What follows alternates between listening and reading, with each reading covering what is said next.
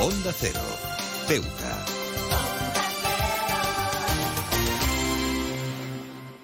Más de uno. Onda Cero Ceuta. Carolina Martín.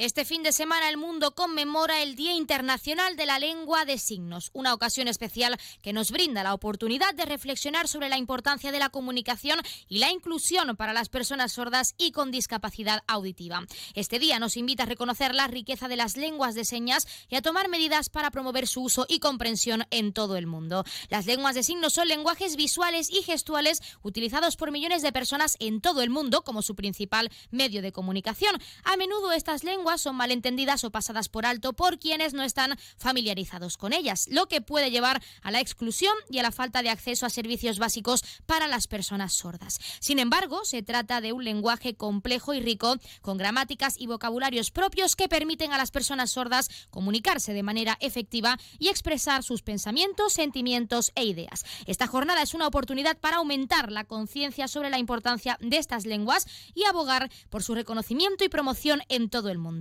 Esto implica no solo garantizar que las personas sordas tengan acceso a la educación y a los servicios en su lengua de signos, sino también promover su enseñanza y el aprendizaje entre la, población en general. Cuando más personas, cuanto más personas comprendan y utilizan utilizan este lenguaje tan importante, se creará un entorno más inclusivo y accesible para todos.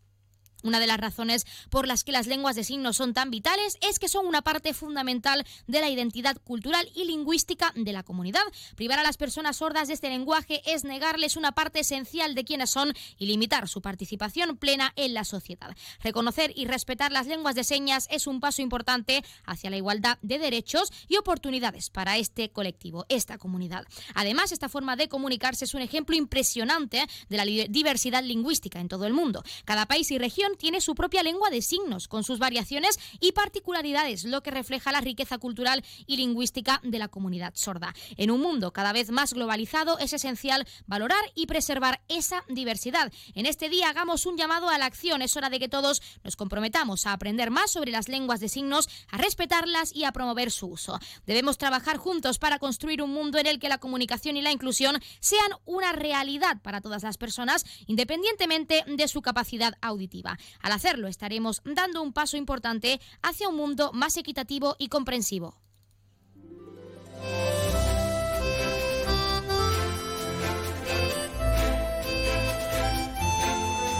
Muy buenas tardes, arrancamos el programa de este viernes 22 de septiembre y lo hacemos hablando de las lenguas de signos y su importancia de cara a ese Día Internacional este fin de semana. Arrancamos ya con una nueva edición de nuestro programa Más de Uno Ceuta. Vamos a desconectar como cada día por un rato con un programa que viene cargado de temas interesantes.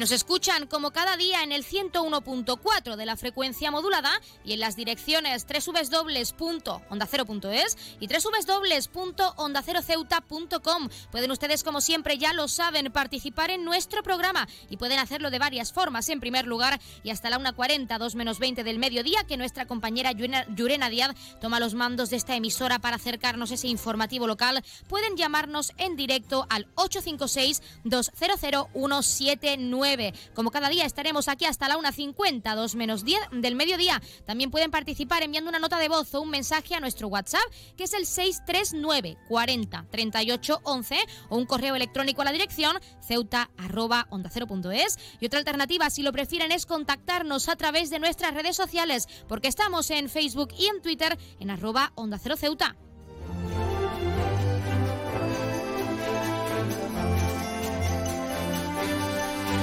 Pueden contarnos cómo creen que la sociedad puede mejorar el día a día de la comunidad sorda, cómo de importante piensan que es la implantación de la lengua de signos e incluso si les gustaría aprenderla. También ya saben que pueden participar para felicitar a un ser querido que cumpla años, dedicarle una canción o incluso pedirnos su tema favorito para que suene durante unos minutos en nuestro espacio, porque como siempre les decimos, estamos deseando escucharles con nuevas canciones, nuevos géneros musicales y lo más importante, experiencias, anécdotas, curiosidades recetas, lo que deseen contarnos, ya saben que pueden hacerlo y que estamos deseando escucharles.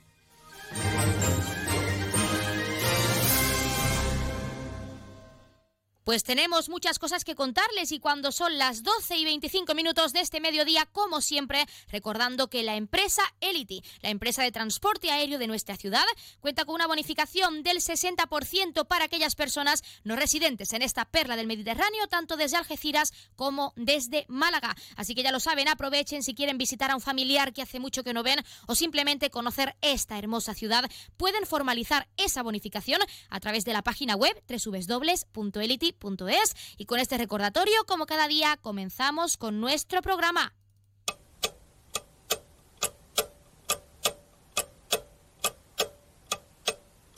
Y arrancamos, como siempre, conociendo la última hora. El Lago de los Cisnes en Ceuta el próximo 30 de noviembre. La International Ballet Company ya ha puesto a la venta las entradas a un precio general de 45 euros, reducido para grupos, familias y también para escuelas de danza.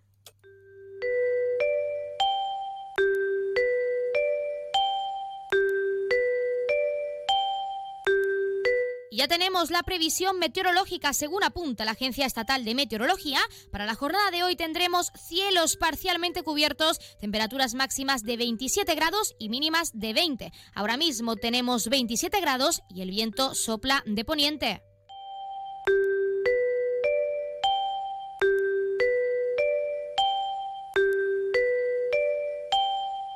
Y pasamos a conocer la noticia curiosa del día. TikTok ha vuelto a mostrar la surrealista anécdota que le ha ocurrido a una de sus usuarias. En esta ocasión, la protagonista de la noticia es una joven llamada Patril Casado, que ha compartido con todos sus seguidores lo que le pasó cuando estaba dentro de un ascensor. Al parecer, ella misma quedó anonadada cuando estaba en el ascensor de un bloque de pisos de Barcelona y de repente empezó a escuchar una voz que provenía del interfono del montacargas, como lo oyen. Escuchando lo que le quería decir esa misteriosa voz, Patri descubrió que se trataba de una teleoperadora que sin razón aparente había logrado llamar al ascensor. Viendo la extraña situación, la joven no lo dudó y sacó su teléfono para grabar el momento. En el vídeo que se ha hecho viral se puede escuchar la conversación que tuvo Patri el casado con la teleoperadora de una compañía de telefonía móvil que intentaba venderle un producto. Lo que pasa es que somos de Vodafone, estamos llamando para hablar con el responsable ya que anteriormente estuvieron con nosotros en Vodafone. Se escuchaba desde el interfono y micrófono del ascensor a la trabajadora de la compañía de telefonía móvil. La protagonista de la noticia, Patri respondía a las preguntas de la teleoperadora y le indicaba que en realidad no estaba llamando a ninguna vivienda ni a ningún particular, sino a un ascensor de una comunidad de vecinos de Barcelona. Perdona, es que estáis llamando a un ascensor. Esto es un ascensor de una casa y este es el botón de emergencia. Entonces no entiendo nada y por qué está sonando ahí. Haciendo caso omiso a la usuaria, la teleoperadora continuaba la conversación mientras intentaba dar con el supuesto anterior propietario de la línea sin saber que estaba llamando a un ascensor. El vídeo ha sido un completo éxito en redes sociales ya que en menos de un día ha conseguido llegar a más de 290.000 usuarios. Además, también ha registrado cientos de comentarios, entre los que se encuentran varios que aseguran haber experimentado la misma situación en otros ascensores, algo bastante curioso.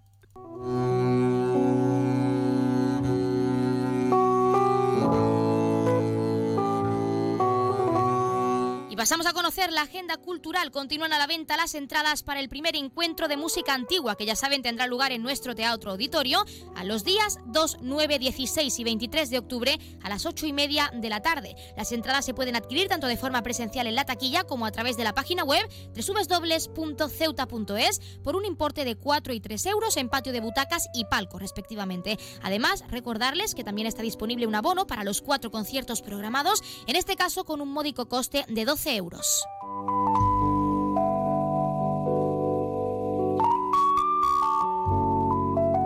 También, como es costumbre, contarles qué ocurrió un día como hoy. En 1975, Sarah Jane Moore intenta asesinar al presidente estadounidense Gerald Ford, siendo detenida por un marinero, marinero perdón, llamado Oliver Sippel. En 1980, las tropas iraquíes invaden Irán, lo que da comienzo a la guerra entre ambos países. En 1991 se muestran al público por primera vez los manuscritos del Mar Muerto en la biblioteca Huntington en Los Ángeles, en Estados Unidos. Y en 1994 se estrena la serie televisiva Friends en Estados Unidos la que se convertirá en una de las series más exitosas de todos los tiempos.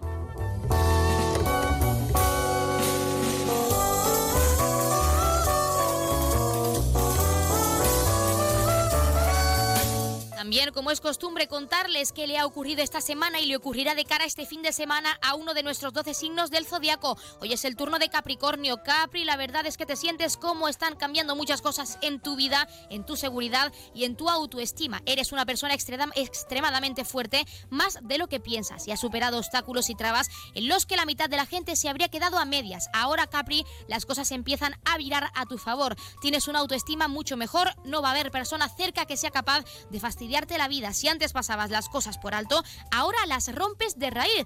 De raíz, mantén esa actitud y te sentirás mejor que nunca, Capri, de verdad, porque lo necesitas. Necesitas valorarte un poco más, que es lo importante.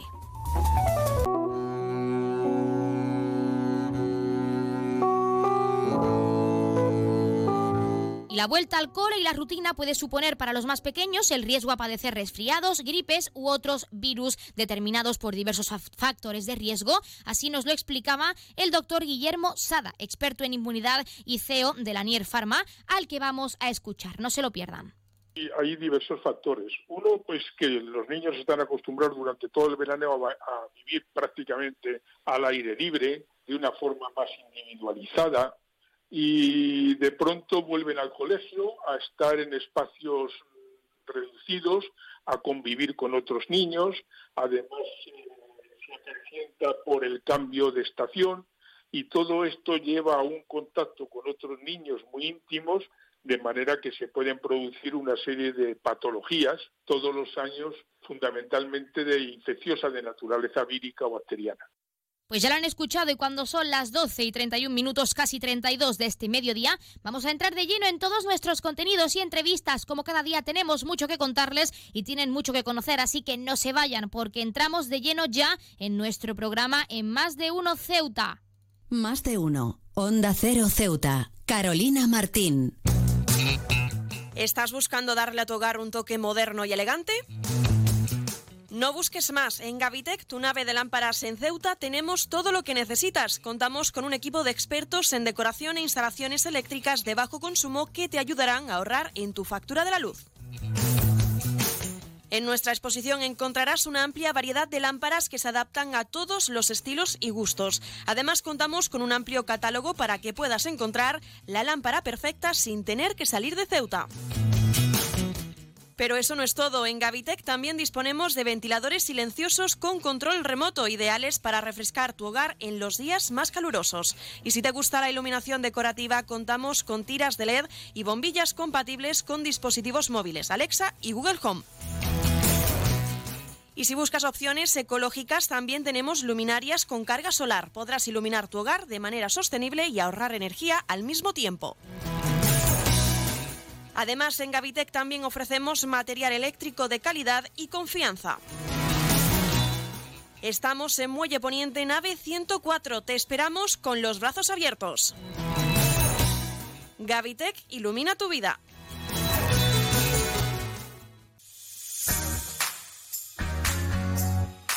Aguas de Ceuta les recuerda a sus abonados que tienen a su disposición la oficina virtual donde podrán realizar múltiples gestiones, controlar sus facturas, consumos, realizar sugerencias o reclamaciones, modificar la domiciliación bancaria, activar o desactivar la recepción de sus facturas en formato papel. ACEMSA dispone además de una app en la cual podrán realizar avisos de averías, reclamaciones y disponer de acceso a diferentes links relacionados con nuestra empresa. Desde ACEMSA le recordamos nuestros teléfonos gratuitos 24 horas 910 21 56 y el 629 20 98 25 de mensajería WhatsApp y Telegram.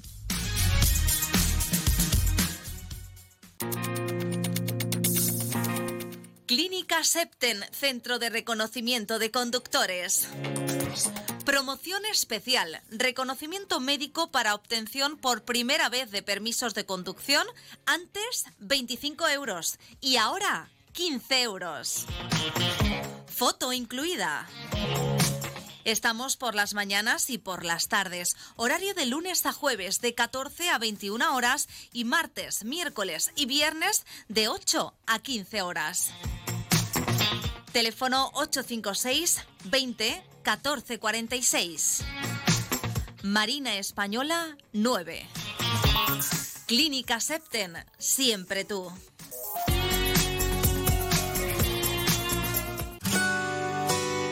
Si te gusta leer, en vacaciones es tu momento.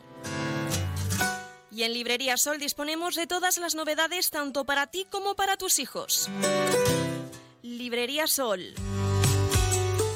Te ofrecemos un amplio surtido en cuadernos de repaso para preparar el próximo curso. Y como todos los años, a tu disposición todos los libros de texto y el material escolar para todos los cursos y colegios. Tráenos tu cheque libro y te garantizamos la entrega de tu compra y con las mejores condiciones. Librería Sol en la calle Agustina de Aragón antes de llegar a la Iglesia de los Remedios.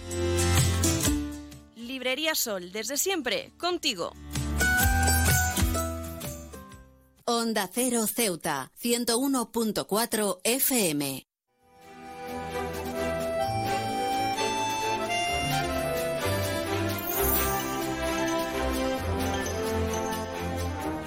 La Confederación Estatal de Personas Sordas se ha unido a la Semana Internacional para la Comunidad con reivindicaciones y tenemos con nosotros a Roberto Suárez, que es su presidente, presidente de la Confederación Estatal de Personas Sordas o como se puede decir en siglas, la CNSE. Roberto Suárez, muy buenas tardes. Hola, buenas tardes. ¿Qué tal? En primer lugar, lo más importante es qué significa realmente esta semana para la Confederación, qué supone esta Semana Internacional, que de hecho también coincide en el día de mañana sábado con el Día Internacional de la Lengua de Signos. Bueno, lo primero me gustaría decir que soy una persona sorda, estoy hablando a través de una intérprete de lengua de signos. La Semana Internacional de las Personas Sordas es una celebración, una celebración impulsada por la Federación Mundial de Personas Sordas en la que cada mes de septiembre, que normalmente coincide con la última semana, la comunidad sorda a nivel internacional eh, nos sumamos a esta celebración. En este caso, a nivel nacional, la CENSE y su movimiento asociativo se suma a esta celebración con la idea de tener una oportunidad para sensibilizar y concienciar sobre las necesidades de las personas sordas. También visibilizar sus realidades y reivindicar el cumplimiento de sus derechos. Este año eh, lo celebramos, pero celebramos eh, diferentes situaciones en las cuales las personas usuarias de la lengua de signos necesitan contar con esta lengua minoritaria. El lema de este año es el siguiente, un mundo donde las personas sordas podamos signar. Queremos reclamar la presencia de la lengua de signos en todos los ámbitos, para que de este modo las personas sordas podamos comunicarnos en nuestra propia lengua en cualquier momento, circunstancia y lugar. Y de esa manera la Confederación lo ha hecho público a través de un manifiesto eh, celebrando, como os decía, eh, desde el día 18 hasta el día 24 de septiembre, la Semana Internacional, con el mismo lema que traslada a la Federación Mundial de Personas Sordas, un mundo donde las personas sordas podamos signar. Tenemos que las personas sordas, usuarias de la lengua minoritaria, la lengua de signos, poder enfrentarnos a cualquier condicionante. Roberto, tenemos que hablar porque coincide esta Semana Internacional, como hemos mencionado, con ese Día Internacional de la Lengua de Signos. Y nos gustaría saber, a nivel personal, como presidente de la Confederación, por qué es tan importante que la comunidad cuente con esa lengua de signos en todos los ámbitos y también que se siga aprendiendo, se siga concienciando sobre su implantación para también mejorar el día a día de todas las personas. Las personas sordas tenemos derecho a disfrutar de una vida plena a participar en la actividad económica, social, política o cultural de nuestro país. Es decir, contar con las mismas oportunidades que tienen el resto de la ciudadanía, como puede ser en el ámbito de la sanidad, de la educación, en el ámbito laboral, etcétera. Y para esto es indispensable contar con la lengua de signos en todos estos ámbitos, también dentro de las familias, en la escuela, espacios de ocio, en los medios de comunicación, en los servicios públicos allí donde haya una persona sorda, tiene que estar presente la lengua de signos como medida de garantía de la accesibilidad.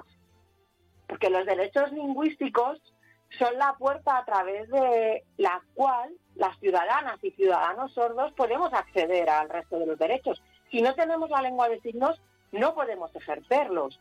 Si privamos del uso de esta lengua de signos, esto supone que nos están limitando nuestra existencia. Roberto, actualmente crees que la sociedad es consciente de la importancia de este lenguaje, como comentábamos, no solo para ayudar a la comunidad, a las personas sordas, sino también para su día a día, que, como reivindica la comunidad, debe ser universal en todos los ámbitos. Antes de responderte a la pregunta, eh, aclarar que la lengua de signos es una lengua oficial, no es un lenguaje, es una lengua oficial que tiene eh, su gramática, sus requisitos y igual que cualquier otra lengua, como puede ser eh, pues otros idiomas. Tiene una serie de requisitos que debe de cumplir como lengua y la lengua de signos los cumple. Lo único que es una lengua visogestual espacial. En relación a universal, sí hay un sistema de signos internacional, pero todavía está en debate de que se apruebe como lengua, como tal. Es un sistema de signos, ¿de acuerdo? Está, se está debatiendo en ello. En este caso, nuestra lengua es una lengua oficial que se, utiliza en el territorio de España y cada país tiene su propia lengua de signos. ¿De acuerdo? Quería aclararte antes de responderte a la, a la, a la pregunta que me hacías. Eh, explicándote lo que te explicaba en la, en la, anterior pregunta, en la nueva pregunta que me haces, sigue habiendo muchos falsos mitos acerca de las personas sordas. Pues, por ejemplo, que somos mudos. No es cierto. O que todas las personas sordas podemos leer los labios, cuando eso no es así es cierto que una persona oyente una persona sorda en algún momento puede hacer esa lectura labial, pero que realmente es una lectura labiofacial, porque los gestos y la expresión del rostro también nos dan información. Hay personas que lo pueden entender mejor o peor. Esto es algo natural e intrínseco de, la persona, sea sorda o no. Realmente eh, las personas sordas conformamos una minoría lingüística y cultural, tenemos una identidad propia que está dentro de la propia lengua de signos y lo que queremos es ser reconocidas como tal por la sociedad. Por tanto, es fundamental normalizar eh, el uso de la lengua de signos como una lengua más, pues, por ejemplo, enseñándolas dentro de las escuelas. Para finalizar, y lo más importante, Roberto, es saber que otras reivindicaciones, además de la implantación de la lengua de signos en todos los ámbitos, el educativo principalmente, que la Confederación Estatal de Personas Sordas quiera llevar a cabo, esté llevando a cabo en esta Semana Internacional para facilitar el acceso a la comunidad. Sí, el pasado mes de julio se aprobó un Real Decreto que ratifica el reglamento que desarrolla la Ley 27-2007 por la cual se reconoce la lengua de signos española y se regulan los medios de apoyo a la comunicación oral para las personas sordas con discapacidad auditiva y sordociegas. Esto se trata de un, de un texto legal muy esperado por las personas sordas, que además de reconocer la identidad lingüística de la comunidad sorda, que es usuaria y utiliza la lengua de signos española, la lengua de signos catalana, también establece las obligaciones necesarias para que las personas sordas podamos elegir, sin imposición de ningún tipo, la lengua que queremos utilizar. Por eso, desde la CNC queremos hacer un llamamiento a los al gobierno central, así como a los gobiernos autonómicos, para que garanticen el cumplimiento de forma igualitaria en todo el territorio español de este reglamento y que lo implementen en diferentes sanciones eh, pues para asegurar las necesidades de la accesibilidad de las personas sordas, de acceso a la comunicación y a la información porque nadie mejor que nosotras sabemos lo que necesitamos. Y ahí que pedimos también la colaboración por parte del de, eh, gobierno con nuestras propias entidades de personas sordas. Pues Roberto Suárez, presidente de la Confederación Estatal de Personas Sordas, nosotros nos quedamos con esas reivindicaciones, con la importancia que tiene esta Semana Internacional y sobre todo la importancia de implantar la lengua de signos en todos los ámbitos y agradecer también la participación en nuestro programa para hablarnos de esas reivindicaciones y de cómo la Confederación está formando parte de esta Semana Internacional tan reivindicativa y tan significativa para la comunidad. Muchísimas gracias. Muchísimas gracias a, a vosotros por el hecho de poder participar, porque gracias a esto seguro que damos un pequeño paso para que cambie el mundo. Gracias.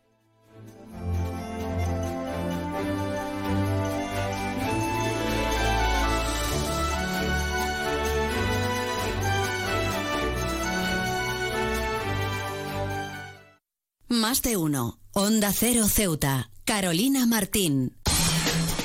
¿Necesitas ahorrar en tu consumo eléctrico? ¿Quieres generar tu propia energía?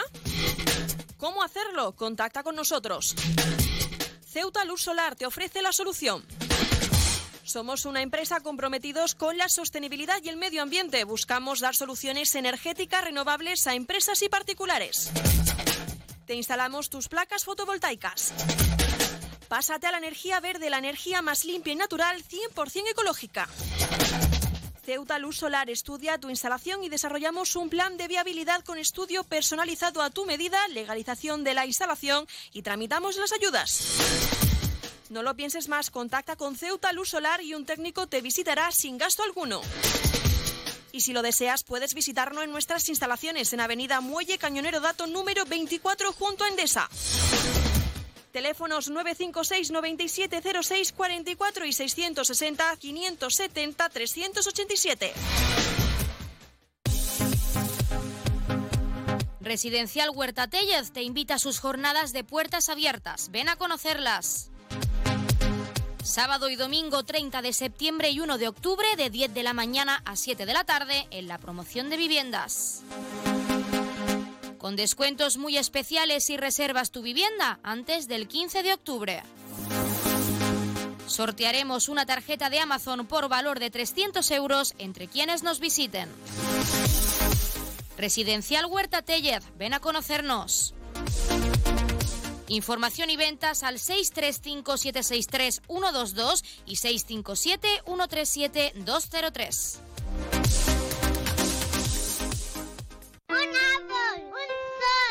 Un árbol, Ahora los impuestos son cosa de niños. Servicios Tributarios de Ceuta se lo pone muy fácil. A partir de ahora podrá pagar sus impuestos a través de la página web tributosceuta.org. Solo necesitará una tarjeta de crédito y la carta de pago que recibió por correo y con un solo clic se ahorrará tiempo, colas y desplazamientos. Recuerde tributosceuta.org. Servicios Tributarios de Ceuta, Ciudad de Ceuta. Nuevo horario de caja de 8 de la mañana a 2 de la tarde.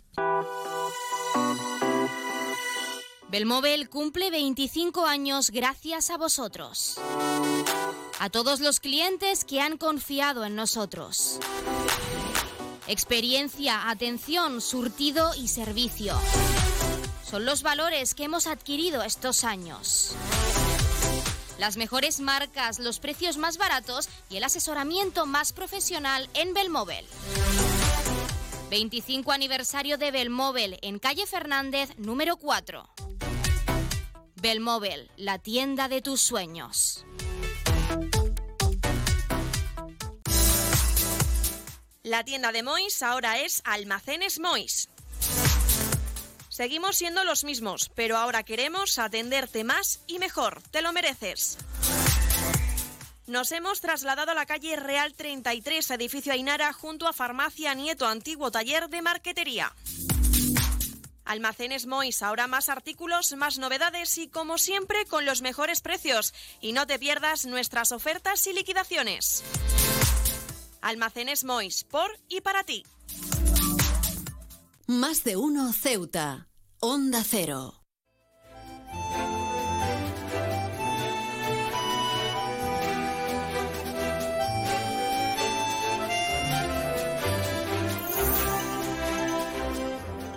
Como cada viernes contamos con nuestra sección de cine y lo hacemos como siempre con nuestro colaborador Juan Carrasco para hablar en este caso de la nueva película de Barbie. Juan Carrasco, muy buenas tardes. Hola, ¿qué tal? Buenas tardes.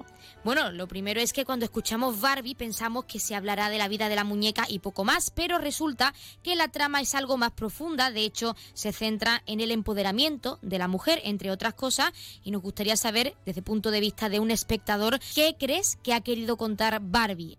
Bueno, ante todo ha sido el, el boom del verano mm, y se han visto los cines con, la, con colas kilométricas de un público de todo tipo, porque ha, ha habido todo tipo de, de espectadores, especialmente eh, adolescentes femeninas, pero ha habido de todo, eh, porque es un- una película muy ideal para, para un público joven femenino, pero pero ya te digo que a mí como espectador masculino me ha, me ha parecido interesante, me ha parecido una película interesante, eh, me ha parecido bastante divertida y, y sorprendente teniendo en cuenta que, que está basado en, un, en una muñeca. Y, y claro, pa- parece que aparentemente la cosa no depara mucho más. Y yo no había visto nada tan, tan divertido y tan interesante desde Toy Story, mm, de la temática en concreto, claro está, eh, incluyendo todas las versiones de, películas basadas en videojuegos. Así que eh, ya eso es, es mucho.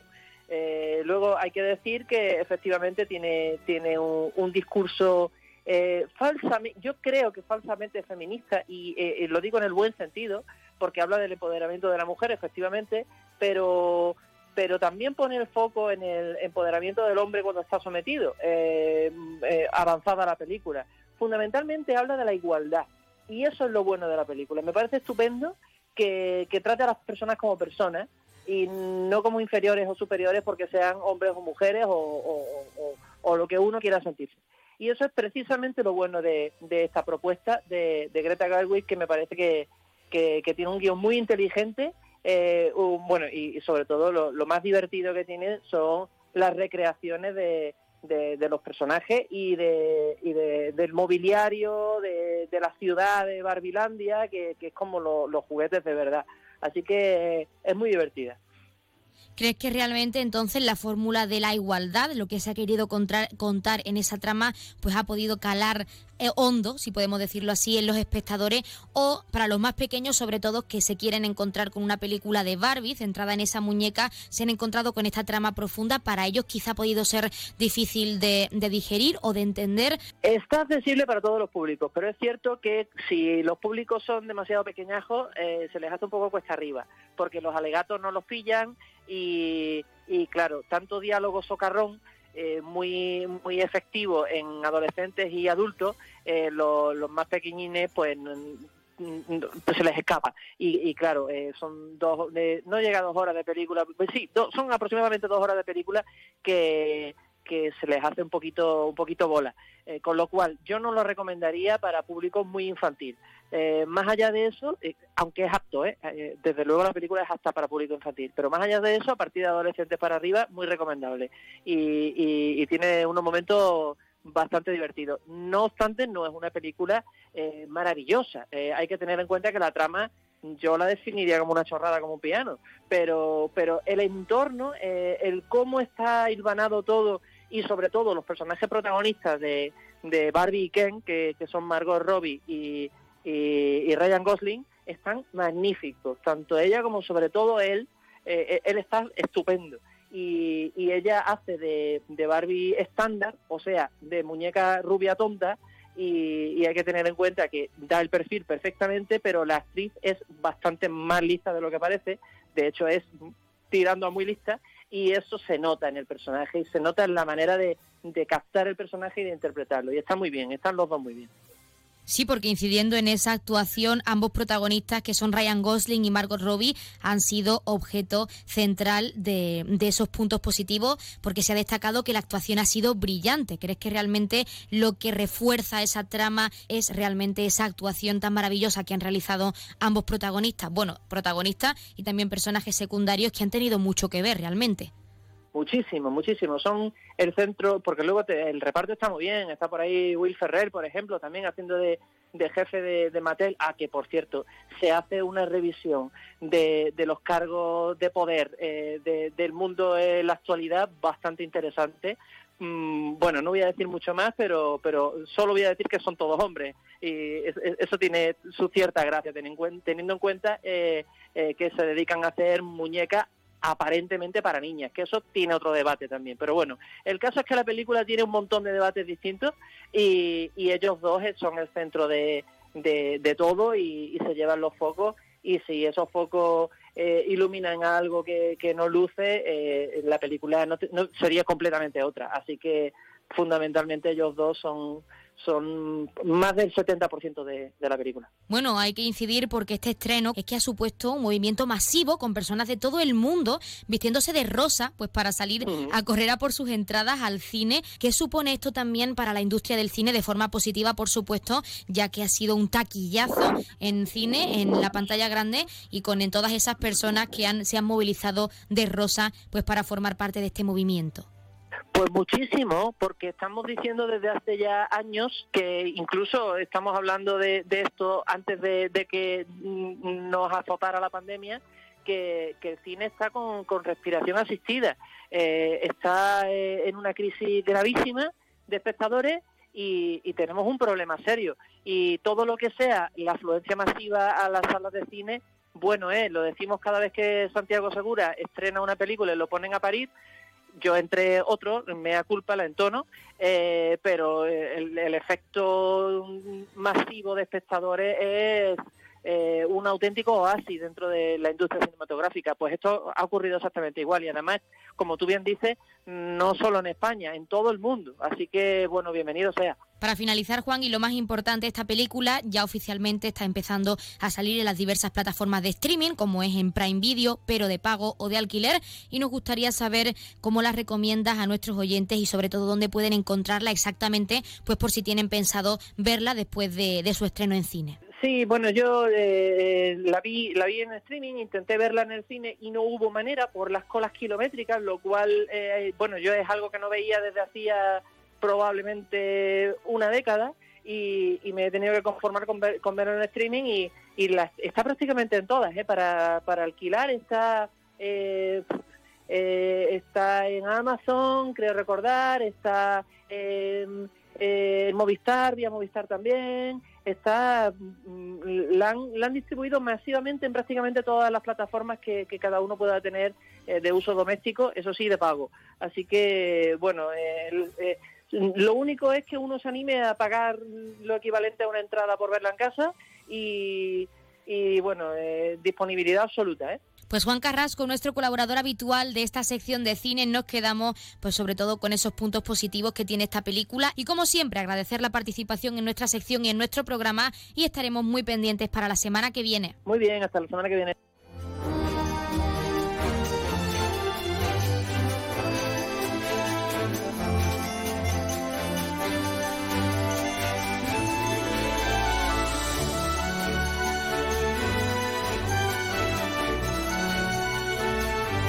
Pues nosotros, como siempre, nos estamos acercando a la una del mediodía. Son las 12 y 57 minutos. Y como ya saben, a esta hora, la una en punto, les dejamos en primer lugar con nuestros compañeros de Madrid que les acercarán tanto las noticias de última hora a nivel nacional de lo que ocurre en nuestro país, como las noticias de interés a nivel internacional de lo que ocurre en el mundo. Y con el objetivo de que siempre nos mantengamos informados, de que siempre conozcamos la actualidad y lo que ocurre más cerca de nosotros. Y hablando de lo que ocurre más cerca de nosotros, también como cada les dejaremos con nuestros compañeros de Andalucía que les acercarán, como es costumbre, toda esa información a nivel regional. Ya saben que, como siempre, nosotros regresamos a partir de la 1 y 10, 1, 12 minutos, con la segunda parte de nuestro programa Más de Uno Ceuta. Y como siempre, en primer lugar, ya saben, lo haremos de la mano de nuestra compañera Yurena Díaz, que nos deja esa hora ese pequeño avance informativo, esos titulares de cara a toda la información local que se está cocinando y que regresará en directo a partir de la 1.40, 2 menos 20 del mediodía. Pero mientras tanto, recordarles que pueden seguir participando en nuestro programa hasta esa hora en concreto. Pueden hacerlo en directo llamándonos al 856-200-179 para pedirnos cualquier tema musical, darle una sorpresa a un familiar, a su pareja, dedicarle unas palabras y dedicarle también su canción favorita para que la pongamos unos minutos en nuestro espacio y también conocer un poco más de aquellas personas que siempre nos escuchan y que están atentos al otro lado de la línea, al otro lado de la radio y escuchándonos en la 101.4 de la frecuencia modulada. También, si lo prefieren, pueden enviar una nota de voz o, no, o un mensaje a nuestro WhatsApp, que es el 639 40 38 11 o un correo electrónico a la dirección ceuta ceuta arroba onda cero. Pero si lo prefieren, pueden también contactarnos y seguirnos en redes sociales, porque ya saben que estamos en Facebook y en Twitter en arroba onda cero ceuta.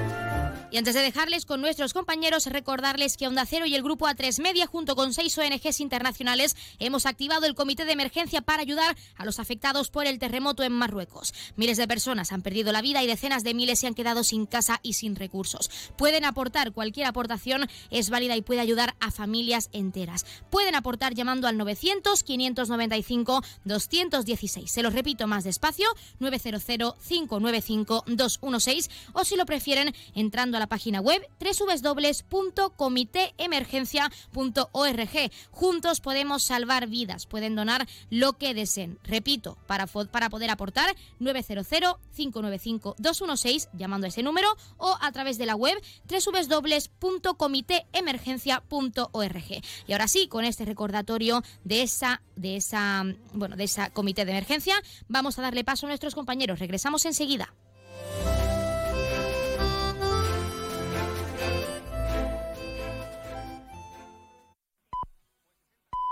Es la una de la tarde, mediodía en Canarias.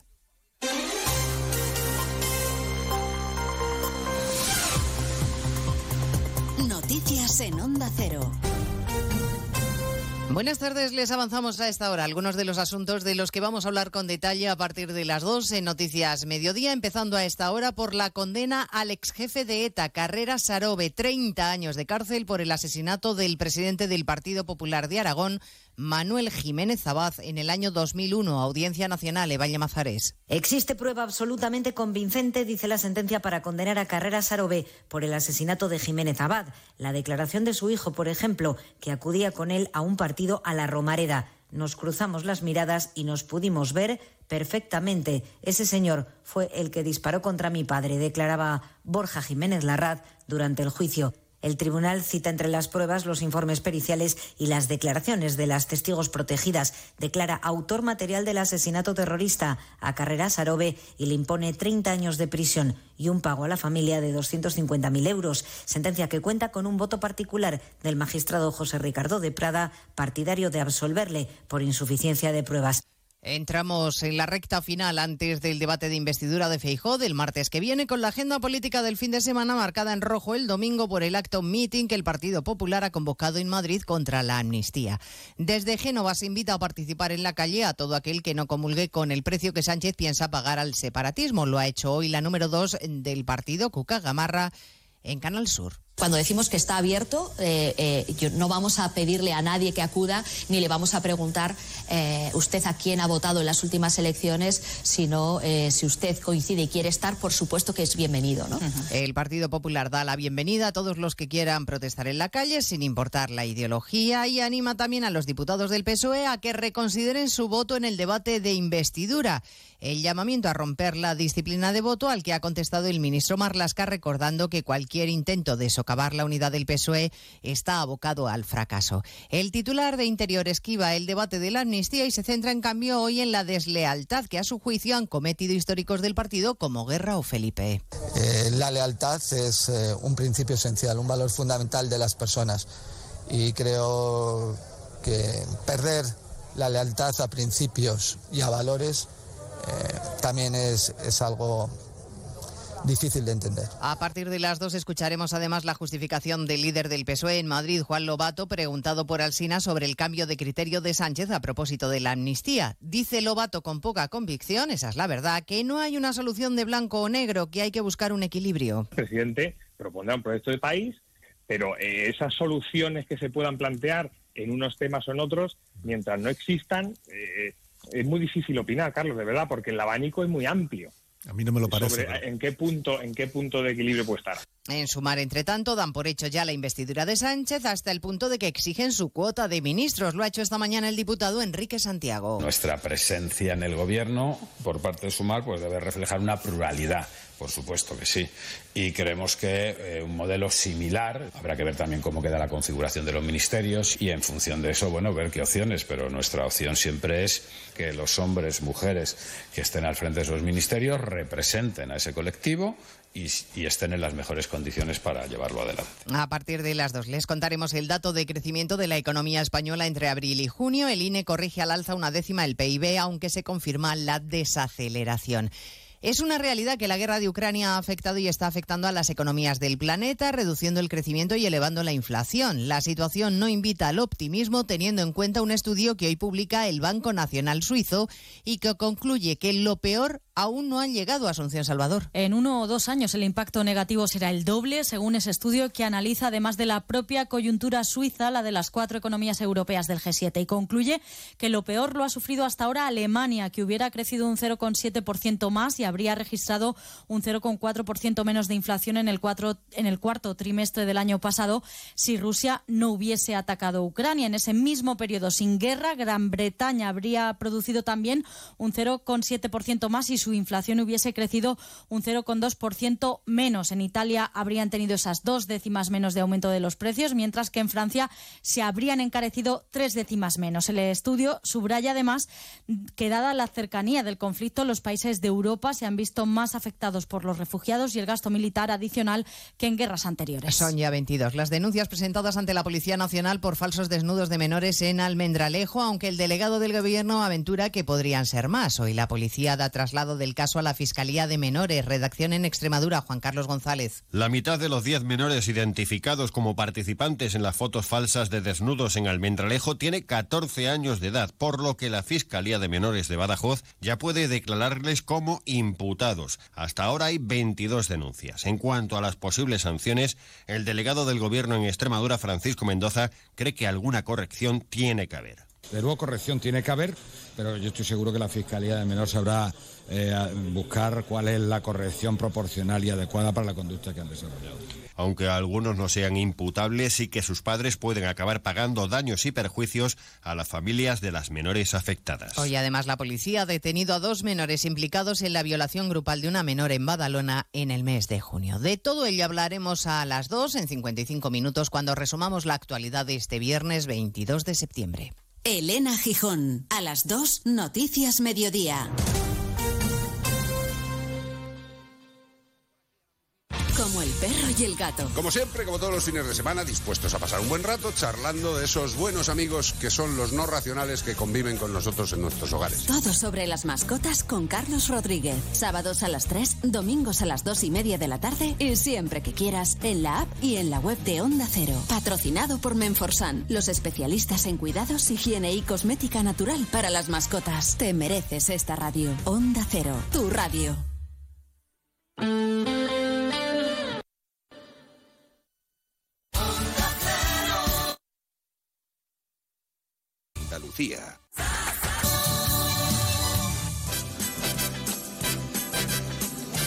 Playas infinitas. Sus pueblos blancos y todo el tiempo del mundo para ti. Tiempo para hacer lo que tú quieras o no hacer nada de nada. Es tiempo de verano. Date una alegría. Ven Andalucía. Campaña financiada con fondos FEDER, Junta de Andalucía. Hijos. Futuro. Todo previsto. Planifica hoy el futuro de tus hijos. Simple, claro, Helvetia. Únete a la revolución solar con Social Energy. Ahorra ya con tus instalaciones premium con batería, con descuentos desde 900 y hasta 4.450 euros y no pagues hasta noviembre. Disfruta de tu instalación llave en mano con primeras marcas. Pide tu cita al 955 44 11 11 o socialenergy.es y aprovecha las subvenciones disponibles. La revolución solar es Social Energy. Onda Cero Andalucía. Sobre todo.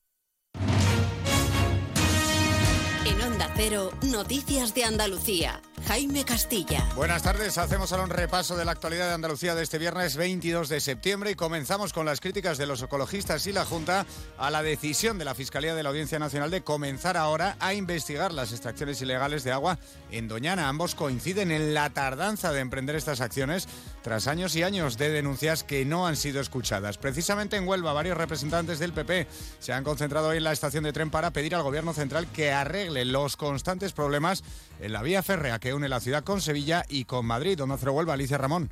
Ya viene siendo habitual que haya incidencias ferroviarias en el trayecto Sevilla-Huelva. Es por ello que el Partido Popular solicita la unión de grupos políticos y también de los ciudadanos para no conformarnos con una ciudad de segunda en dicha materia. La alcaldesa Pilar Miranda asegura que debido a esto pueden estar en riesgo inversiones por parte del Estado para la provincia onubense. En Cádiz, el submarino Galerna de la Armada Española permanece atracado en el puerto de la ciudad, donde podrá ser visitado por sus habitantes durante todo este fin de semana. Onda Cero Cádiz, Carmen Paul. El sumergible de 68 metros de longitud y con una manga de 6 con 8 metros y con un total de 70 tripulantes se puede visitar hoy viernes de 4 a 7 y mañana sábado y el domingo de 11 a 1 y de 4 a 7 de la tarde. En el municipio malagueño de Casares ha comenzado hoy la Solheim Cup, el torneo femenino de golf más importante del mundo que se celebra por primera vez en España y que enfrenta a los equipos de Estados Unidos y Europa. Onda Cero Málaga, José Manuel Velasco. Se trata de un duelo por equipos. Hoy y mañana se disputan los encuentros por parejas y el domingo será de tipo individual. Por el momento Estados Unidos se impone en el marcador tras el arranque de la competición. Se calcula que gracias a la Solheim Cup habrá entre 400 y 500 millones de euros de impacto económico en la Costa del Sol con una audiencia global de 461 millones de personas en todo el mundo. Seguimos ahora con el repaso de la actualidad del resto de provincias y lo hacemos por Almería. En Almería, los padres de los niños TEA del Colegio de Agua Dulce piden que las profesoras investigadas por posible maltrato no sigan en el centro. La Delegación de Educación estudia medidas complementarias mientras el juzgado mantiene abiertas las diligencias. En Ceuta vuelve a suspenderse por cuarta vez el juicio por el tiroteo que tuvo lugar el año pasado en un cafetín de la barriada del Príncipe. Tres personas figuran como acusadas por delito de amenazas y tenencia ilícita de armas. La ausencia de uno de ellos, preso en la península, ha forzado esta nueva suspensión. En Córdoba, la Guardia Civil ha intervenido 285 kilos de pescado sin documento de trazabilidad. La mercancía se transportaba en un camión que circulaba por la A4, donde se interceptó al conductor que ha asegurado desconocer las razones por las que el pescado carecía de etiquetas identificativas. En Granada, la Guardia Civil ha detenido a un total de cuatro varones como supuestos autores de la agresión a una vecina transexual de Atarfe, en el área metropolitana, y a su pareja el pasado viernes por la noche. Están investigados por la presunta comisión de delitos de lesiones y de odio por razón de identidad de género. En Jaén se ha inaugurado Ibercaza 2023, una de las principales ferias del sector en el ámbito no solo nacional sino también internacional, y es que en torno a la caza y la pesca hay actividades que van más allá de las económicas y las deportivas, como es el caso de la turística, la cultural, la gastronómica o la empresarial. Y en Sevilla un tiroteo ocurrido en la tarde de este jueves en el municipio de Dos Hermanas deja tres personas heridas leves y cuatro detenidos. Según la Policía Nacional se debe a una trifulca entre miembros de una misma familia que viven en el mismo edificio. Han incautado una pistola. Más noticias de Andalucía a las 2 menos 10 aquí en Onda Cero. Onda Cero. Noticias de Andalucía. Oye, ¿sabes ya qué vas a hacer este curso? ¿Que no? Pues estás de suerte. En CESUR, el centro líder de FP, te ofrecemos una beca de descuento del 20% en tu ciclo oficial online si te matriculas en septiembre. Entra en cesurformación.com y encuentra tu ciclo entre nuestras más de 80 titulaciones oficiales. CESUR, si te gusta, hazlo. Nos encanta viajar, nos encanta Andalucía. ¿Te vienes a conocerla? Iniciamos nuestro viaje cada miércoles a las dos y media de la tarde y recorremos Andalucía contigo. Gente Viajera Andalucía, un programa de turismo, actualidad, gastronomía, tradiciones y buen humor en Onda Cero. Con la colaboración de la Consejería de Turismo, Cultura y Deporte de la Junta de Andalucía. Te mereces esta radio. Onda Cero, tu radio.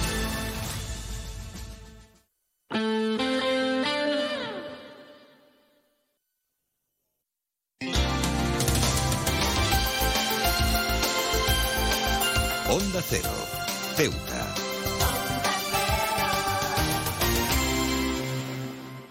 Más de uno. Onda Cero Ceuta. Carolina Martín.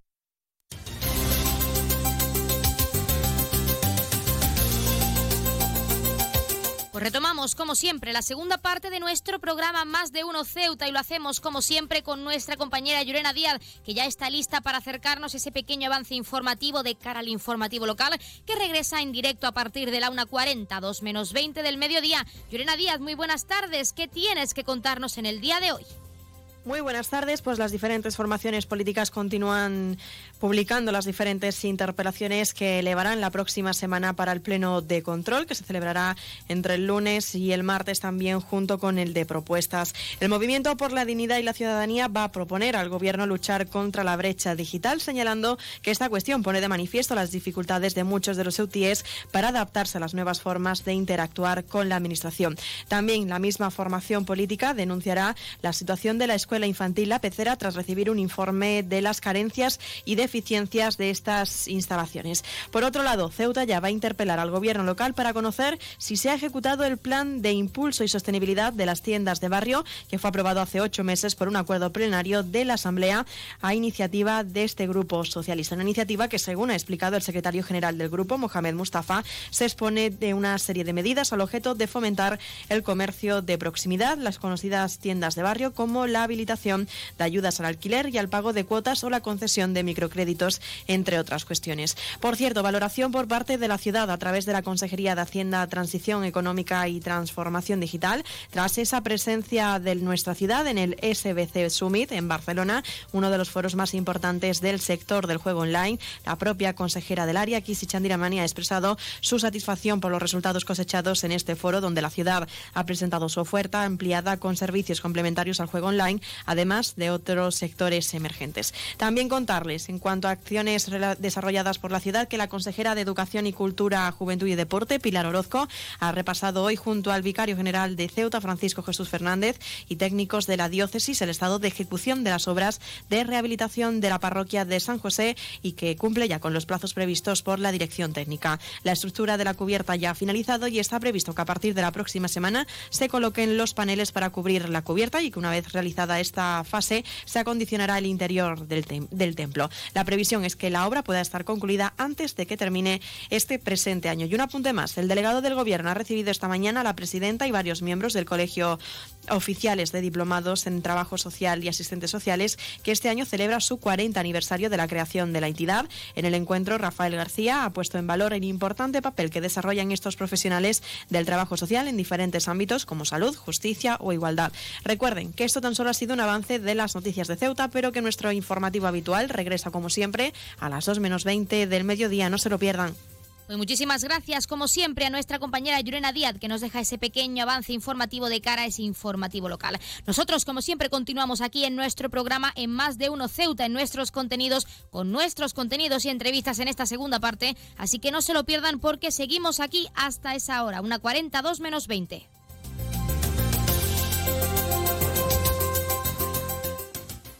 Más de uno. Onda Cero Ceuta. Carolina Martín. Cruza el estrecho disfrutando de la experiencia de viajar en helicóptero de la forma más rápida, cómoda y segura. Con Elity, una compañía española creada y pensada para ti. Ahora a un precio increíble. Los pasajeros no residentes que deseen volar a Ceuta tendrán la ventaja de contar con una importantísima bonificación del 60% sobre el precio total del billete de ida y vuelta, aplicable a todos los vuelos regulares de la compañía con salida desde Algeciras y Málaga. Para más información visita nuestra web elity.com es app o redes sociales. Elity, ahorra tiempo, gana vida. Universae cuenta con 50 títulos oficiales de FP en los que podrás graduarte a partir de dos semestres. Estudia sin límites desde donde tú quieras. Hazte alumno Universae. Más de 15.000 ofertas de trabajo te esperan en Universae Empleo. Matricúlate antes del 30 de septiembre y comienza a pagar en 2024. Más información en universae.com.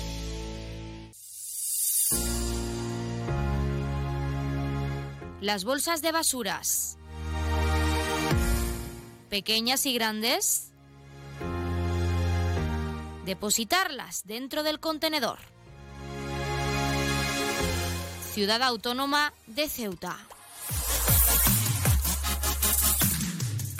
Más de uno Ceuta. Onda Cero.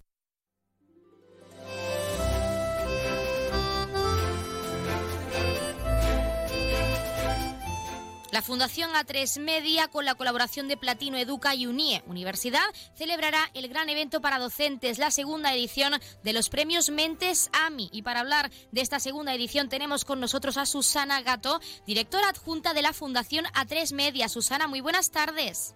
¿Qué tal? Buenas tardes. ¿Qué tal? En primer lugar, y lo más importante es que sabemos que la primera edición fue todo un éxito, pero nos gustaría saber qué nos trae esta segunda edición del próximo 21 de octubre.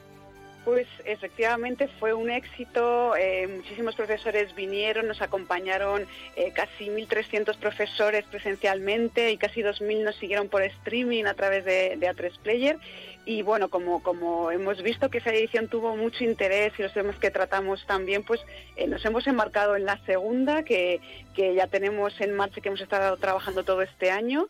Y bueno, como has dicho, el próximo 21 de octubre volvemos otra vez a hacerla en Kinépolis, en Madrid, eh, para que todos los profesores que quieran pues vengan y con, y con nuevos temas, siempre, siempre abordando eh, diferentes temas de alfabetización mediática e informacional, ¿no? Para que los profesores puedan trabajar todas estas competencias en el aula con sus alumnos.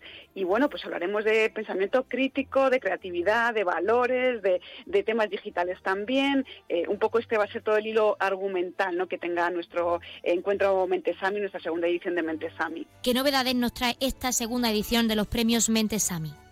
Sí, yo, yo, creo que una de las temáticas que el año pasado no tratamos y que vamos a tratar más en profundidad este, este año es la inteligencia artificial. Yo creo que todos estamos eh, a veces preocupados, a veces temerosos, otras veces esperanzados, eh, un poco por esas oportunidades que nos puede eh, dar toda la inteligencia artificial, pero también un poco esos riesgos que estamos que estamos viendo, ¿no? Con esos usos que se están haciendo y, sobre todo cómo la inteligencia artificial está impactando en, en el sector educativo, en las aulas, que es el, foco principal de, nuestro evento y, para que los profesores entiendan bien ¿no? qué, qué impactos puede tener esta inteligencia artificial dentro de lo que es la, educación, el aprendizaje y para ello vamos a contar con expertos que nos van, a, nos van a hablar de este tema.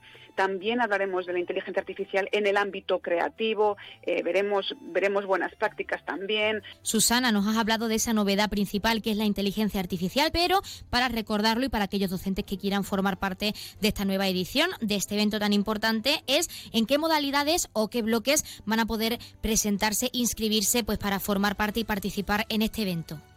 Sí, eh, para, para participar en Mentesami, en el encuentro, eh, abriremos las invitaciones el próximo día 2 de octubre, así que todos los profesores que nos estén escuchando y que quieran venir presencialmente a Madrid podrán hacerlo eh, a través de registrándose en, mentesami.org. Eh, entonces, esto por, esto por una parte. También todos los que quieran seguirnos en streaming lo van a poder hacer igualmente online, así que que estén atentos, que, que podrán también seguirlo online si no pueden venir a Madrid y el evento está, está eh, estructurado en, cuatro bloques. Eh, como te comentaba, en el primero hablaremos de pensamiento crítico, en el segundo vamos a hablar de temas de, digitalización, pero sobre todo dando tips para estar muy seguros o para estar más seguros en las redes y en el Internet. Eh, hablaremos también de valores en el tercer bloque y creatividad será el último de nuestros bloques. Y en cada uno de esos bloques, porque una de las cosas muy importantes que vamos a hacer dentro del evento de Mentesami es entregar esos premios Mentesami, esos premios que eh, la Fundación eh, damos a todos esos proyectos que los profesores han puesto en marcha en el aula durante el año y que tienen que ver precisamente con estos temas, con pensamiento crítico, con creatividad audiovisual responsable y con valores. Entonces, dentro de cada bloque del evento vamos a dar estos premios, que ahora mismo solamente tenemos los finalistas. Ahí conoceremos en directo a quién ha sido el ganador de cada una de las categorías. Estarán todos los finalistas acompañándonos en el evento y bueno, entregaremos los premios y todos los profesores podrán conocer en profundidad eh, cuáles son esos premios o cuáles son esos proyectos que han, que han, que han ganado los premios. Y ahí ya, por supuesto, pues a partir de eh, noviembre, pues ya empezaremos a, hablar un poquito de la tercera edición de los premios Mentesami para que los profesores puedan, puedan apuntarse y puedan eh, bueno, pues compartir sus proyectos con nosotros. Nos has comentado que los finalistas estarán con vosotros en directo en esa gala, en esa segunda edición, pero ¿a qué premios van a poder optar esos docentes que se van a inscribir y formar parte de esta segunda edición de los premios Mentesami? Sí, yo, creo que uno de, los premios que los profesores más valoran es poder dar visibilidad a, esos proyectos que han puesto en marcha en, las aulas. Eh, muchos de los docentes y equipos de profesores que nos envían sus proyectos eh, lo hacen con muchísima convicción, hacen esos proyectos a veces en su eh, tiempo libre, por, por lo que te digo, por pura convicción, pero los ponen luego en marcha en las aulas y muchas veces necesitan de esa visibilidad, ¿no? de ese reconocimiento.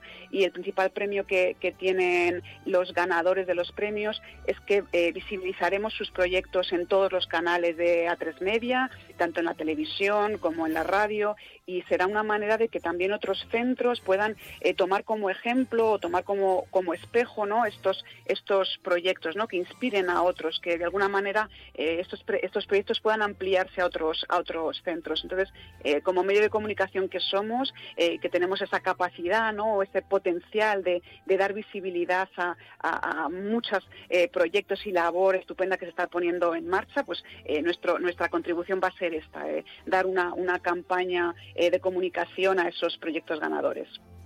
Para finalizar, y ahora sí lo más importante para aquellos docentes que quieran participar en esta segunda edición, ¿cómo pueden registrarse y hasta cuándo tienen para hacerlo?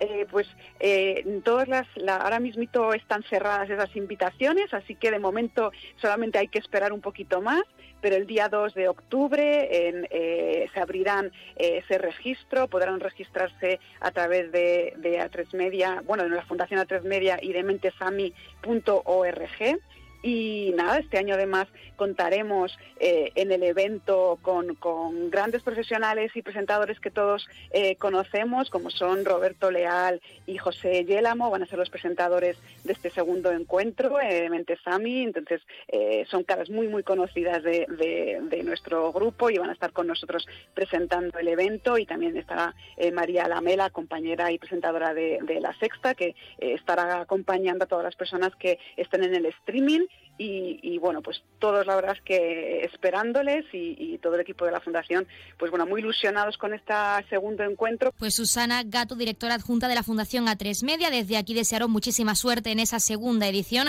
y agradecer la participación en nuestro programa para hablarnos un poco más de este nuevo evento, de esta segunda edición y de todas las novedades que trae consigo. Muchísimas gracias. Gracias a vosotros.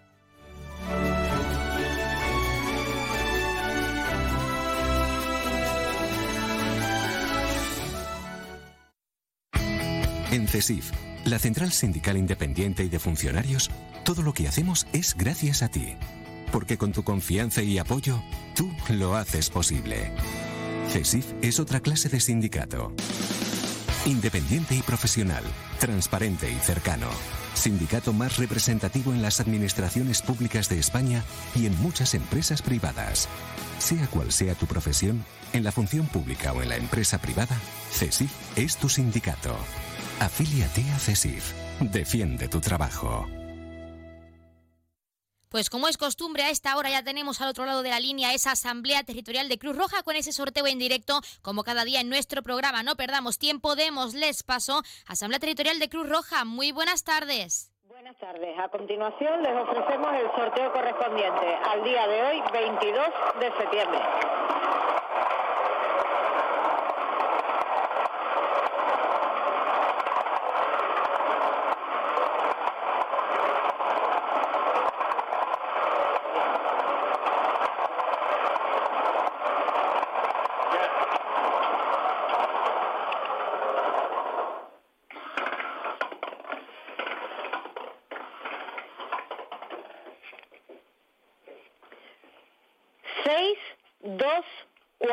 El número agraciado ha sido el 624. Enhorabuena a los ganadores y hasta el lunes. Pues hasta el lunes a la Asamblea Territorial de Cruz Roja y muchas gracias como siempre por participar con ese sorteo en directo y enhorabuena a todos los premiados y premiadas que como cada día esperamos hayan recibido esa gran noticia con nosotros y que no hayan sido pocos, por supuesto. Recordarles el número agraciado de hoy que ha sido el 624 624 popularmente conocido como el cobre. Ahora sí, rápidamente pasamos a conocer los números de interés. Ya saben, el 112 para emergencias, 016 para la lucha contra el maltrato, el 900 018 018 para el acoso escolar y el 024, el teléfono de atención a conductas suicidas. Y si quieren contratar un servicio de taxi, ya saben que en Ceuta contamos con dos empresas autotaxi con el 856-925-225 y también tenemos a Radio Taxi con el 956 51 5406, 956 51 5407 y el 956 51 5408. Y también rápidamente darles a conocer las farmacias de guardia disponibles para hoy, viernes 22 de septiembre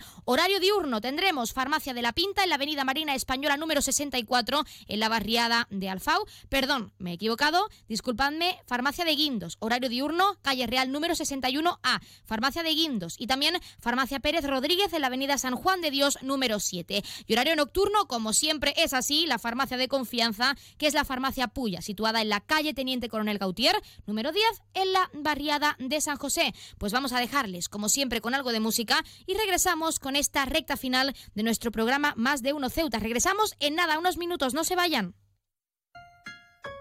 Fuego, oh, oh, oh. La música del futuro. Una vaina loca que me lleva a la gloria. Nunca he sentido nada como esto en mi vida. Ella me descontrola cuando estamos a solas. Cuando yo siento eso, es una vaina ratata. Noche ella me desea. Contigo yo lo hago donde sea. Se muere porque quiere que la pegue a la pared. Le gustan los tigres que son juguetones. Quiere que la cambie de posiciones. No le gusta y disfruta. Duro quiere que le dé una vaina loca que me lleva la gloria. Nunca he sentido nada como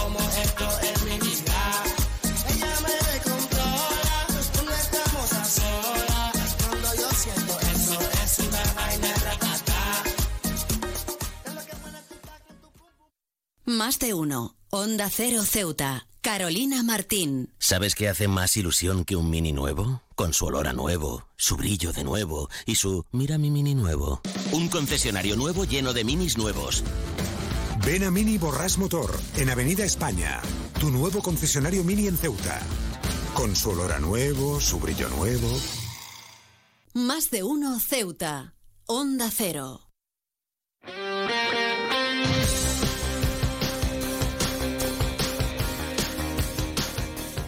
Nuestra ciudad está acogiendo el torneo internacional femenino Ciudad de Ceuta y para hablar de cómo se está desarrollando este evento internacional tenemos en nuestra sección de deportes al presidente de la Federación de Tenis de Ceuta, Yasin Jarrús, y a la tenista Olga Parres. Muy buenas tardes y bienvenidos a nuestro programa. Hola, buenas tardes. Encantada de estar aquí. Hola, buenas tardes. Pues encantada de teneros con nosotros en nuestro estudio. Sabemos que tenéis mucho lío con el torneo, pero aún así muchísimas gracias por estar con nosotros y darnos unos minutillos. Y ya sí, nos gustaría en primer lugar, como presidente de la federación, saber cómo valoras hasta ahora este torneo internacional que se está llevando a cabo y que se ha estado llevando a cabo durante toda esta semana. Bueno, la verdad es que estamos muy contentos ¿no? del resultado que llevamos hasta ahora de- del torneo. La verdad que estamos disputando todas las jornadas con normalidad. Una gran participación. Ya decíamos al principio que los cuadros estaban completos, en la previa eh, también, o sea que muy satisfecho con todo el trabajo que se ha realizado previo para, para la organización de este séptimo torneo internacional femenino. Y bueno, estamos disfrutando de un tenis de, alto nivel, un tenis profesional aquí en nuestra ciudad y femenino, o sea, no podemos pedir más, ¿no? Estamos dando una visibilidad importante a la ciudad, eh, no solamente aquí en Ceuta, sino también a nivel nacional e internacional, y donde ya pues prácticamente este torneo va, llegando a su final y ya prueba de ello es que estamos metidos ya en cuartos y semifinales de, individuales y dobles, y ya el domingo pues terminaremos este, este gran torneo y esta gran semana de tenis aquí en Ceuta. Y así aún nos queda ese fin de semana, nos queda mucho tenis por ver en nuestra ciudad en Ceuta, pero para adelantarnos un poco, dirías que hasta ahora se han cumplido los objetivos previstos, esa meta, pues para este torneo internacional en Ceuta. Sí, el objetivo, el principal objetivo es la promoción de nuestro deporte, es promocionar el tenis, promocionar nuestro deporte aquí en Ceuta, que cada vez sigamos creciendo más como federación, como deporte. Y prueba de ello es, el aumento ¿no? eh, significativo que hemos tenido de licencias federativas durante todos estos años desde que estamos a cargo de la federación. Eh, este es el séptimo torneo internacional, ya vemos que, que este torneo está afianzado en la ciudad, la ciudad apuesta apuesta fielmente ¿no? a, este, a este evento que, que llevamos siete, siete ediciones, anteriormente siempre organizadas por la Ciudad Autónoma de Ceuta directamente a través del Instituto Ceutí de Deportes y con Paco Bernal ¿no? como director del torneo a través del ICD y llevamos ya dos años en el que estamos nosotros a cargo de este torneo y que también ¿no? como novedad ya sabéis que se aumentó en su categoría, en su dotación económica, que eso ha hecho que también vengan jugadoras de muy alto nivel, eh, de un ranking muy, muy alto para, para, para tener aquí a las mejores jugadoras del mundo. Bueno, una de las participantes estrella y que ha dado muchísimo juego hasta el final es Olga, quien tenemos aquí con nosotros. Olga, nos gustaría que nos hablase de tu participación, cómo la valora en este torneo internacional femenino en Ceuta. Bueno, yo la verdad es que estoy bastante contenta. Eh, al final es verdad que estos últimos años estoy jugando menos de lo que jugaba anteriormente y entonces al final pues bueno, cuesta un poco más ser tan competitiva como lo era antes, pero sí que es verdad que que lo he disfrutado mucho, que creo que he cumplido bastante el objetivo. Eh, he pasado una ronda de individual bastante buena y dura. Eh, creo que he competido muy bien hasta el final. Y a pesar de que ayer en dobles, bueno, se nos escapó un partido que es cierto que quizás podíamos haber tenido opciones. Eh, creo que ya jugaron mejor y que merecieron ganar. Pero igualmente estoy bastante satisfecha con, con mi participación, con cómo he jugado en pista, cómo me he encontrado creo que también lo he disfrutado bastante, así que, estoy muy contenta. Olga, también como profesional, como deportista en, profesional en este ámbito, en el tenis en concreto, nos gustaría saber también para ti cómo crees que es de importante pues, realizar este tipo de eventos en Ceuta concretamente, este torneo internacional que abarca todo el globo, pues para visibilizar nuestra ciudad y también el tenis ceutí, que es muy importante. Hombre, creo que esto al final es importante porque... Eh, puedes ver de cerca ¿no? lo que es eh, ser tenista profesional, el nivel que hay eh, a nivel de juego. Hay muchas jugadoras de aquí que han, que han disputado tanto previas, incluso cuadros de Gran Slam, es decir, son jugadoras top que en cualquier día eh, o en unos años la podrás ver por la tele. Entonces creo que, que está muy bien tanto para el aficionado que pueda ver buen tenis como para los niños que empiezan, ¿no? Para también, pues bueno, tener referentes, ver hasta dónde se puede llegar. Eh, ver el trabajo que realizan todas las jugadoras durante toda la semana, que no simplemente jugar el partido, sino hacer tus rutinas de, pues, de gimnasio, de estiramiento, comer bien, todo, todo lo que engloba ser, ser tenista o deportista profesional, ¿no? En general. Así que yo creo que, todos estos eventos siempre suman y son muy positivos. Olga, nos has hablado de esas sensaciones, de esa valoración positiva de tu participación, que has jugado hasta el final, has dado todo lo que has podido en ese torneo internacional, pero nos gustaría saber también, que es muy importante, cómo ha sido esa acogida, esa comunicación, ese trato con las compañeras y también, por supuesto, que no dudo, muy buena con esa Federación de Tenis de Ceuta en este evento tan importante en nuestra ciudad.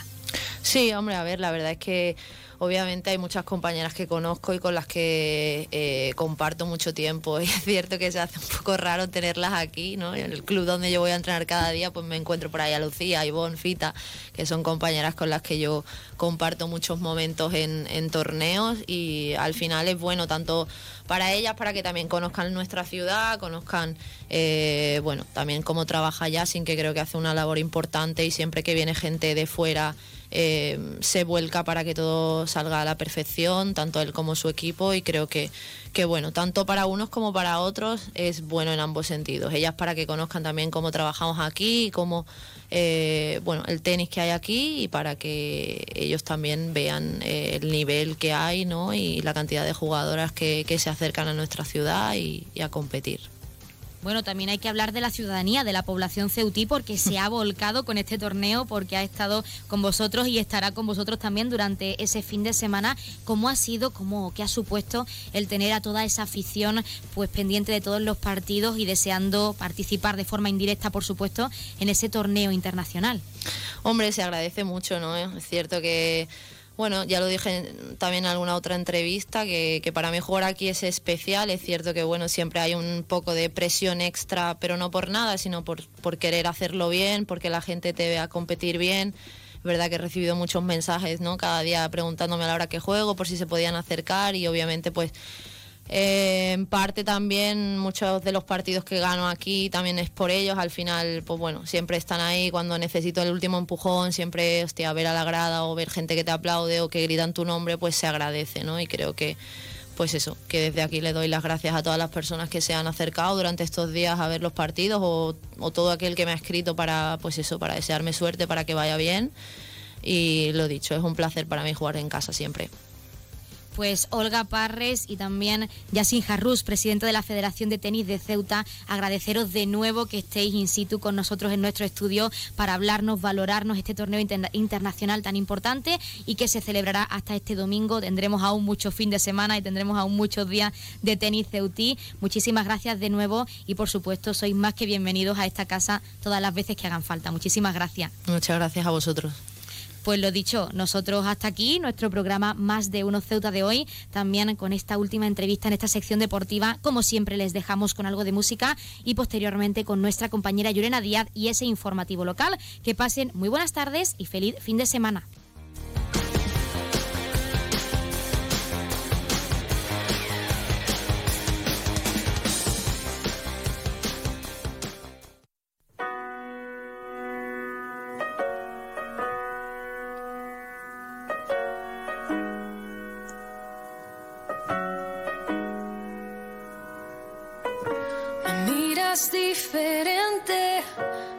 Abrazas y no siento tu calor.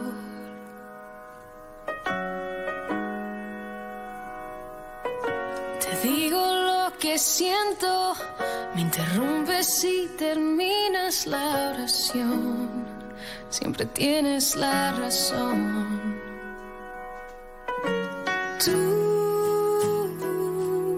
libreto de siempre tan predecible. Ya, me lo sé. Así que corre, corre, corre, corazón.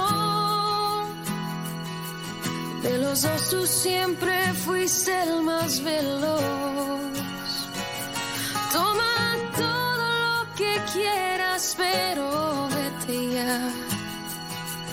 Que mis lágrimas jamás te voy a dar.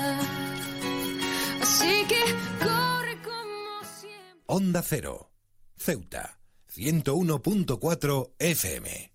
Noticias, Onda Cero Ceuta, Llurena Díaz. Muy buenas tardes, son las 2 menos 20 del mediodía de este viernes 22 de septiembre. Llega la hora de noticias de nuestra ciudad, es la hora de noticias en Onda Cero.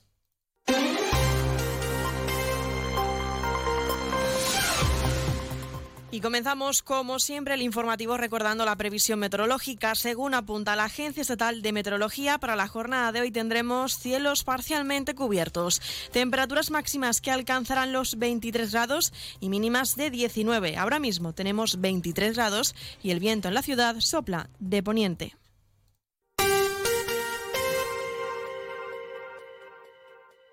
Servicios informativos en Onda Cero Ceuta.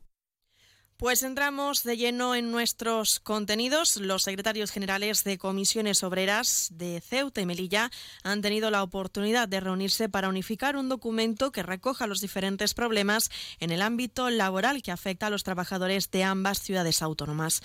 Según ha trasladado el responsable en Ceuta, Emilio Postigo, el tema principal es el plus de residencia. Es que están viniendo empresas, grandes empresas de la península, donde aplican sus propios convenios colectivos y no tienen el plus de residencia y estamos creando, pues, entre los trabajadores unas diferencias que a la vez unas diferencias porque el que aplica el plus de residencia, que son los que son de Ceuta, y el que no lo aplica, pues tiene, tiene, tiene mayores ventajas. ¿no? Pues estas cuestiones queremos intentar pues llevarlas conjuntamente, tanto al gobierno como donde sea necesario, para que estas cosas se vayan aliviando. El secretario general de Comisiones Obreras de Merilla, Francisco López, ha reconocido que Ceuta se encuentra más avanzada en cuestiones como la mesa de diálogo social, que según ha explicado, en Melilla esto no ocurre. Es porque queremos que a ver si mm, Melilla despierta sobre este tema. Nosotros allí en Melilla no se ha tenido ninguna reunión con el tema este de, los reales decretos, tanto el 1-2023 como el 660-2023 no se ha tenido ninguna reunión de ninguna parte, ni de los agentes sociales con, con la ciudad autónoma, ni entre los agentes sociales. No, hemos tenido unos WhatsApp, a veces nos reunimos, pero no. Para nosotros ver los documentos que aquí se están haciendo, para nosotros es muy importante. Cambiamos de asunto. Resultados positivos tras la participación de la ciudad a través de la Consejería de Hacienda, Transición Económica y Transformación Digital, teniendo presencia Ceuta en el SBC Summit del foro más importante del sector de juego online que se ha celebrado estos días en Barcelona. La consejera del área, Kisi Chandiramani, ha expresado su satisfacción por los resultados en este foro, donde la ciudad ha presentado su oferta ampliada con servicios complementarios al juego online y otros sectores emergentes. Se traen a la ciudad de Ceuta alguna operativa que antes no tenían en la ciudad, lo cual es eh, una magnífica eh, noticia y además en el día de ayer también pude conocer de primera mano por parte de su propietario que el despacho de abogados Asensi pues eh, vendrá a la ciudad y se instalará en la ciudad en próximas fechas, dado que bueno pues la mayoría de sus clientes, que son empresas de juego online, pues están radicadas en la ciudad. Y hablamos ahora de política. Las diferentes formaciones políticas continúan eh, expresando cuáles serán las interpelaciones que elevarán a la próxima sesión de control al Gobierno. El Movimiento por la Dignidad y la Ciudadanía denuncia la situación en la escuela infantil La Pecera tras recibir un informe de las carencias y deficiencias en estas instalaciones. Desde la formación localista piden al Ejecutivo local que atiendan con urgencia las reivindicaciones del centro, tratándose de una escuela infantil pública, como indica. Además, la líder del MDC, Fatima Hamed, señala a la empresa adjudicataria por no cubrir las bajas del personal y no proporcionar el material necesario. En este caso, el Grupo CLECE está incumpliendo el pliego de condiciones por el que se rige la prestación de este servicio al no cubrir, según nos relatan, las bajas de personal, no se les proporciona el material necesario para ofrecer una educación de calidad, entre otras cuestiones pendientes de resolver. Para nosotros es vital que, teniendo en cuenta que se trata de una escuela infantil pública, el Ejecutivo local atienda al personal y tome cartas en el asunto cuanto antes para hacer cumplir los pliegos a la empresa adjudicataria, ya que hasta ahora ha sido gracias al buen hacer de las profesionales que trabajan ahí que se ha podido llevar a cabo una excelente labor, un servicio de calidad al alumnado. El MDC también propondrá al Gobierno luchar contra la brecha digital, señalando que esta cuestión pone de manifiesto las dificultades de muchos ceutíes para adaptarse a las nuevas formas de interactuar con la Administración. Entre las medidas propuestas, el MDC entiende como imprescindible reestructurar los distintos servicios que se puedan prestar por parte de la ciudad y la Administración. Realizar un seguimiento, una calendarización que permita ir analizando el trabajo realizado y el impacto del mismo, cosa que es perfectamente factible y que permita llegar al máximo número de personas posible, incluyendo desde una educación digital básica de calidad, formando en competencias digitales como gran baza para reducir la brecha digital y orientados a distintos colectivos. Y cambiamos de formación, hablamos de Ceuta, ya que interpelará al gobierno local para conocer si se han ejecutado el plan de impulso y sostenibilidad de las tiendas de barrio que fue aprobado hace ocho meses por un acuerdo plenario de la Asamblea a iniciativa de ese mismo grupo. Una iniciativa que, según ha explicado el secretario general del grupo, Mohamed Mustafa, se compone de una serie de medidas al objeto de fomentar el comercio de proximidad, las conocidas tiendas de barrio, como la habilitación de ayudas al alquiler y el pago de cuotas o la concesión de microcréditos, entre otras. Y es que en nuestra opinión el cuidado de esta modalidad de negocio puede traducirse en generación de riqueza, creación de empleo y evidentemente dinamización de la vida social. No podemos acostumbrarnos a calles repletas de persianas bajadas. Esto no solo tiene una clara repercusión económica, sino que tiene efectos emocionales demoledores sobre la población, pues dibuja una ciudad triste, inhóspita y deprimida. Porque tenemos el convencimiento de que hay que combatir esta deriva y que el plan de impulso y sostenibilidad de las tiendas de barrio es un paso importante en esa dirección. Onda Cero Ceuta, 101.4 FM. Más noticias en Onda Cero. La consejera de Educación, Cultura, Juventud y Deporte, Pilar Orozco, ha repasado junto al vicario general de Ceuta, Francisco Jesús Fernández, y técnicos de la diócesis el estado de ejecución de las obras de rehabilitación de la parroquia de San José y que cumple los plazos previstos por la dirección técnica. La estructura de la cubierta ya ha finalizado y está previsto que a partir de la próxima semana se coloquen los paneles para cubrir la cubierta. Una vez realizada esta fase, se acondicionará el interior del templo, incluyendo entre dichas actuaciones la renovación completa de la solería. La previsión es que la obra pueda estar concluida antes de que termine este presente año. También contarles que el delegado del Gobierno ha recibido esta mañana a la presidenta y a varios miembros del Colegio Oficial de Diplomados en Trabajo Social y Asistentes Sociales, que este año celebra su 40 aniversario de la creación de la entidad. En el encuentro, Rafael García, el delegado, ha puesto en valor el importante papel que desarrollan los profesionales del trabajo social en ámbitos como la salud, la justicia, la igualdad. Y un apunte más, hablamos del área sindical y es que los representantes de CESIF Angevicesa se han trasladado a las instalaciones del Centro del Mayor para conocer las preocupaciones y necesidades de los trabajadores. Un encuentro que, según apunta el sindicato, se abordaron temas relevantes relacionados con las condiciones de trabajo, la seguridad en el entorno laboral, la formación y capacitación, así como las perspectivas de desarrollo profesional.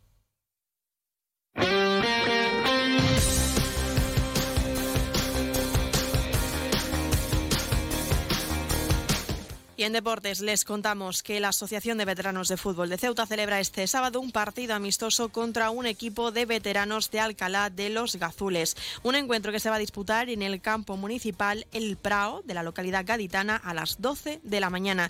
Y tras el partido ambos equipos disfrutarán de una comida de hermandad compartiendo tiempo entre las entidades. Una salida que conforman 25 veteranos ceutíes.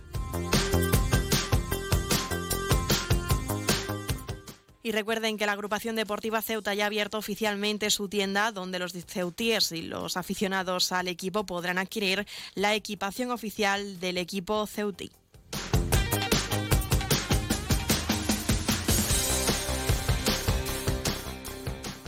Noticias. Onda Cero Ceuta. Llurena Díaz.